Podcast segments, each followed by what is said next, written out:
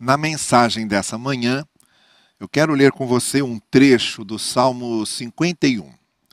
Você sabe que o Salmo 51, como todos os salmos, os salmos, de uma maneira geral, são expressões daquilo que os salmistas estavam sentindo, não é? Suas dores, suas alegrias, suas inseguranças, seus medos, suas raivas.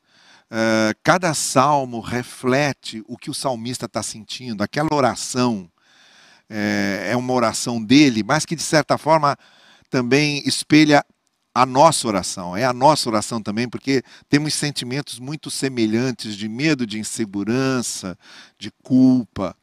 E esse Salmo 51, o salmista Davi, o rei Davi, escreveu muito especialmente após um episódio é, específico na sua vida que é narrado no primeiro livro de Samuel e que você provavelmente conhece muito bem. Davi havia feito já todo o serviço de unificação do reino, né? Todas aquelas aqueles clãs, aquelas tribos que estavam separadas, que vieram desde a época dos juízes e depois na, no início da monarquia com o reinado de Saul, é Davi que vai fazer toda a unificação do reino que vai conquistar a cidade de Jerusalém e transformar Jerusalém na capital do reino. E por causa disso, inclusive, o reinado de Davi é, no Antigo Testamento é visto como um símbolo do que viria a ser o reinado messiânico. Por isso que quando Jesus Cristo é chamado por Bartimeu de filho de Davi, ele para. Isso significava que aquele homem aquele cego, era cego dos olhos físicos, mas via longe, porque olhava é, e via Jesus como o descendente de Davi, o prometido, o rei prometido. Então, o reinado de Davi teve essa importância muito grande uh, na história de Israel. E depois de, de estar consagrado no seu trono, não é? e ainda envolvido em algumas batalhas para expandir o reino, Uh, Davi se envolve com Betsabá, promove a morte do marido de Betsabá para ficar com ela. E aí vem o profeta Natã, repreende Davi, Davi cai em si e reconhece o seu erro. E esse Salmo 51 é a expressão do arrependimento, da contrição, do quebrantamento de Davi. Mas aí eu quero, é, como eu disse, destacar os versos 16 e 17 é, desse Salmo 51. Quando Davi diz assim: Não te deleitas em sacrifícios, nem te agradas em holocaustos, senão eu os traria. Os sacrifícios que agradam a Deus são um espírito quebrantado um coração quebrantado e contrito, ó Deus, não desprezarás. É sobre isso que eu quero falar com você essa manhã. O que é um coração aberto para Deus e aberto para o outro? O coração que Deus ouve. Como é que ele é? É bom a gente lembrar que quando Davi fala aqui dos sacrifícios, ele está falando sim, daqueles holocaustos quando é, as pessoas iam ao templo, sacrificavam animais para mostrar o, a sua contrição, o seu arrependimento, o seu quebrantamento, mostrar também que aquele animal levava a sua culpa. É, e tudo isso, obviamente, apontando para o grande Cordeiro de Deus que viria, que seria Jesus Cristo, que João Batista apresenta como está aqui o Cordeiro de Deus que tira o pecado do mundo e que fez um sacrifício definitivo e eterno. Mas o que Davi está salientando aqui é que os rituais não bastam em si. É necessário que eles estejam acompanhados do sentimento, do envolvimento do coração. É disso que eu quero falar com você essa manhã em vários aspectos da nossa vida, em vários aspectos da nossa relação com Deus, acontecem algumas coisas que tem que ter coração. O coração tem que estar envolvido. Quando a gente lê aquelas primeiras sete cartas do Apocalipse, cartas é, endereçadas às igrejas da Ásia Menor, numa delas, a igreja de Éfeso, o Senhor Jesus vai dizer exatamente isso: vai dizer, olha, vocês estão fazendo grandes coisas, é, estão realizando grandes obras, mas uma coisa eu tenho contra vocês: é que vocês perderam o primeiro amor. Vocês deixaram de colocar o coração nisso. Essa manhã, eu gostaria de refletir com você sobre a necessidade da gente colocar o coração. O coração tem que estar envolvido, senão não adianta nada. É nesse sentido que eu quero convidar você a vir comigo e refletirmos aqui sobre alguns tópicos importantíssimos para a nossa vida em relação a Deus e também em relação aos outros. Os sacrifícios que agradam a Deus são um espírito quebrantado, um coração quebrantado e contrito. Ó Deus, não desprezarás. A primeira coisa que a gente tem que colocar o coração é num arrependimento verdadeiro. Quando a gente se arrepende, quando a gente quer abandonar algo errado, quando a gente quer abandonar algo que está prejudicando nossa vida, mudar de rumo, mudar de caminho, mudar de direção, isso tem que ser feito de coração, senão não acontece. O desejo de mudança de vida, de seguir um novo caminho, uma nova trajetória, um novo rumo, ele não vai se concretizar se a gente não botar o coração nisso. Se a primeira coisa a ser transformada não for o coração, nada mais se transforma. Se o coração não se quebrantar, nada mais se quebranta. Se o coração não for purificado, nada mais é purificado. Então, toda obra que Deus começa a realizar na nossa vida começa no coração.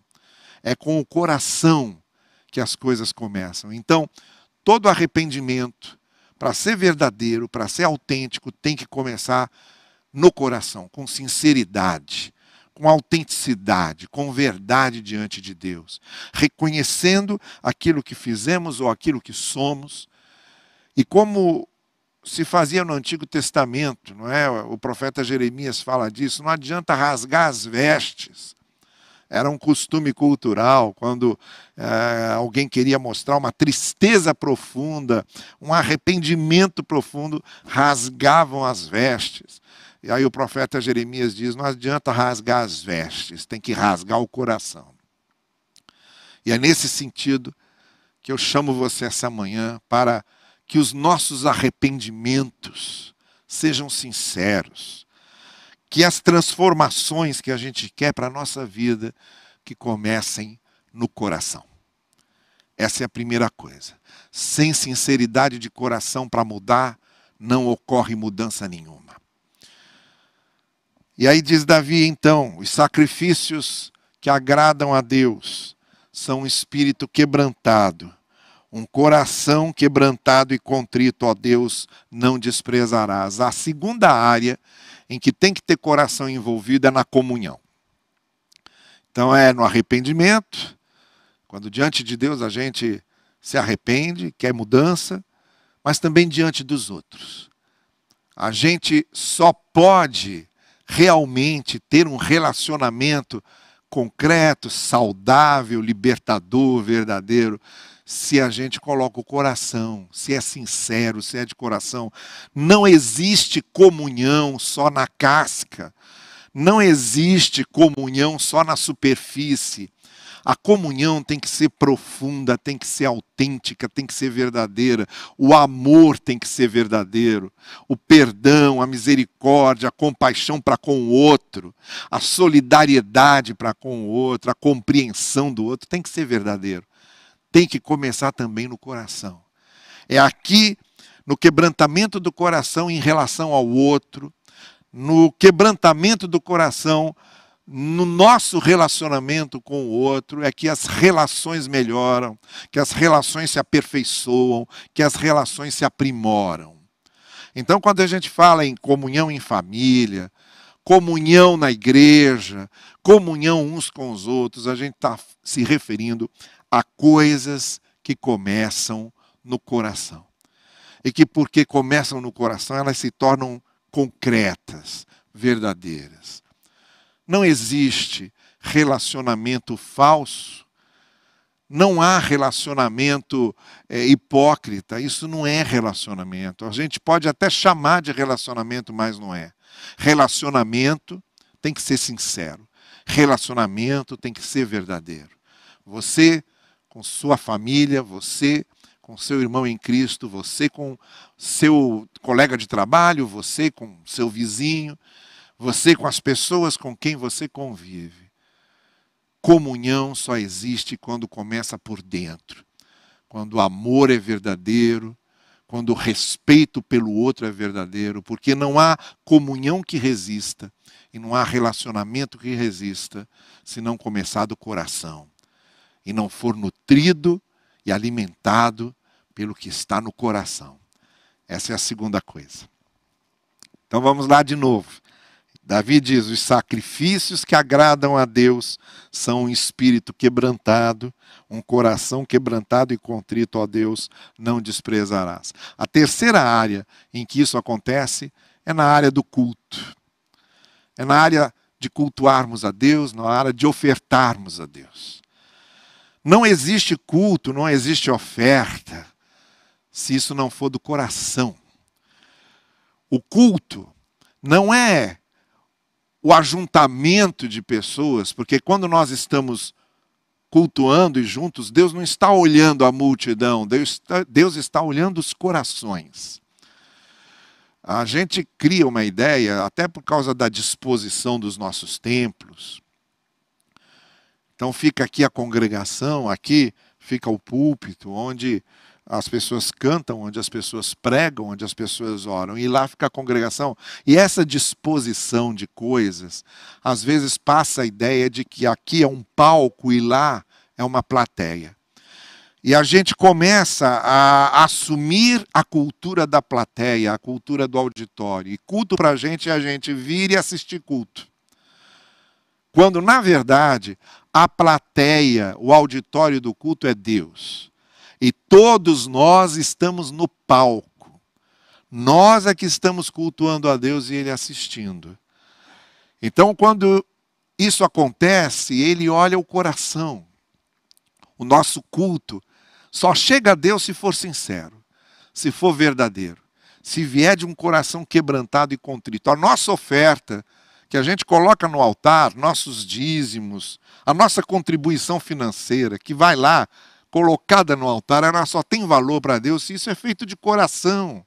Se há um reconhecimento de participação na obra, se aquilo é uma gratidão, se aquilo é a confissão da confiança no sustento de Deus, se aquilo é reflexo do meu relacionamento com Deus. O culto, a oferta, a maneira como nós adoramos a Deus, isso tudo só faz sentido se houver sinceridade de coração, se o coração estiver envolvido nisso. Essa é a terceira área. Então vamos lá, recordar o que Davi está dizendo. Os sacrifícios que agradam a Deus são um espírito quebrantado, um coração quebrantado e contrito, ó Deus, não desprezarás. A primeira área é o arrependimento, a segunda área é a comunhão, a terceira área é o culto. A quarta área em que isso acontece é na área da oração. Da nossa relação mais íntima com Deus, que é quando oramos. A oração dispensa fórmulas. Nós não precisamos de uma receita para orar. Nós não precisamos de expressões-chave. Nós não precisamos de chavões para orar. Nós não precisamos de códigos. A oração é a conversa do coração com Deus. A oração que Deus ouve é aquela em que o coração está ali derramado, sincero, contrito, autêntico, quebrantado. Eu gosto muito dessa definição de oração como conversa do coração com Deus. Eu já falei isso algumas vezes nos meus encontros com o nosso grupo de oração no WhatsApp quando eu vou lá postar a oração no final do dia e eu digo: olha, a oração que Deus ouve é a nossa conversa do coração com Deus, é o coração conversando com Deus. Não importa onde estejamos, não importa se dentro de um templo ou dentro do quarto, como Jesus disse, não importa se numa esquina, ali numa oração relâmpago, não importa se a gente está de olhos fechados e de olhos abertos, não importa isso, se a gente está de joelhos ou está em pé. O que importa para Deus é se o coração está falando. Porque na oração, o coração precisa falar. A oração que Deus ouve é essa, a oração que brota do coração. Então, se você quer ter mais intimidade com Deus de uma vida de devoção, em que a sua oração tenha participação efetiva, constante, não jogue palavras fora, não jogue tempo fora. Se o seu momento com Deus não for sincero, não for, não for verdadeiro, não for um momento de coração aberto, aquela oração não passa do teto, tá bem? Como costuma se dizer. A oração que chega a Deus é a oração da sinceridade e do coração aberto. Vamos lá ao que Davi falou. Os sacrifícios que agradam a Deus são um espírito quebrantado, um coração quebrantado e contrito a Deus, não desprezarás. Isso acontece na área do arrependimento, isso acontece na área da comunhão, isso acontece na área do culto e da oferta. Isso acontece na área da oração. E, finalmente, para encerrarmos, isso acontece na área do serviço a Deus. O serviço que prestamos a Deus na igreja, ou alguma área do ministério, ou em algum lugar em que estamos ali realizando um projeto de Deus, seja onde for, o serviço que prestamos ao reino de Deus só tem valor para Deus se o coração está lá envolvido se aquilo é feito porque amamos a Deus, se aquilo é feito porque queremos o bem do reino de Deus, se aquilo é feito porque acreditamos no projeto do reino de Deus. Então não há como servir a Deus por medo ou para querer conseguir favores de Deus, querer bênçãos de Deus através do serviço. Bom, eu vou trabalhar bastante para Deus aqui porque aí Ele vai me abençoar. Se o objetivo é esse, se a motivação é essa, não tem, não tem nenhum sentido. O serviço que prestamos a Deus tem que ser um serviço em que o coração está ali envolvido, o coração está participando. Por isso que para muita gente servir a Deus vira uma espécie de fardo muito pesado, uma espécie de cruz para carregar, é difícil desenvolver algumas coisas, porque o que a gente arrasta com a gente ali é uma tristeza, um sentimento de obrigatoriedade, de obrigação, de, tá, de ter que pagar alguma coisa para Deus. Então isso tira todo o gosto do serviço ao Senhor, tira toda a alegria do serviço a Deus. O serviço a Deus, ele é feito por amor a Deus. Conversa de Jesus com Pedro. Pedro, tu me amas, então cuida das minhas ovelhas. Ou como nós dissemos, cobrança de Jesus à igreja de Éfeso. O que eu tenho contra vocês é que vocês perderam o primeiro amor. O que importa para Deus não são os sacrifícios. O que importa para Deus, o sacrifício aceito por Deus, como diz Davi, é o coração quebrantado e contrito. Coração quebrantado e contrito no arrependimento, quando realmente queremos mudar de vida. Coração quebrantado e contrito na comunhão, quando queremos nos relacionar uns com os outros de forma saudável e positiva. Coração quebrantado e contrito no culto a Deus, no ofertar para o reino de Deus. Tem que ter coração envolvido. Coração quebrantado e contrito na oração no momento mais íntimo da nossa devoção, o coração é que fala de forma sincera. Coração quebrantado e contrito no serviço ao Senhor. É isso que Davi está dizendo nesse salmo. É isso que devemos fazer. E é isso que nos traz alegria. Ninguém que quebrante o seu coração e coloque o seu coração naquilo que faz, pode sentir qualquer desgosto naquilo que está fazendo, ou peso, ou fardo. O que vai sentir é leveza. Aí eu me lembro é, da experiência de Jacó na casa de Labão, fugindo da casa do seu pai Isaac e do seu irmão Esaú. E ali Jacó conhece Raquel. E trabalha sete anos por Raquel. A irmã mais velha de Raquel era Leia. Labã resolve casá-la primeiro, então, depois de sete anos trabalhando por Raquel, o que Jacó recebe é Leia. Mas aí ele diz: Olha, eu vou trabalhar mais sete anos por Raquel. E esses outros sete anos, diz o texto bíblico, não foram pesados porque Jacó amava Raquel. Preste bem atenção nisso. Nada no que se refere a Deus, a obra de Deus e as coisas de Deus são pesadas quando o nosso coração está envolvido, quando está envolvido o nosso amor a Deus e o nosso amor aos outros. Que Deus assim abençoe as nossas vidas e nos conduza. Vamos orar. Senhor querido, faze com que nós sintamos isso em tudo aquilo que fazemos, o nosso coração envolvido o nosso coração fazendo parte, o nosso coração aberto para louvar-te e para abençoar outros. É o que nós te pedimos, no precioso nome de Jesus. Amém. Amém.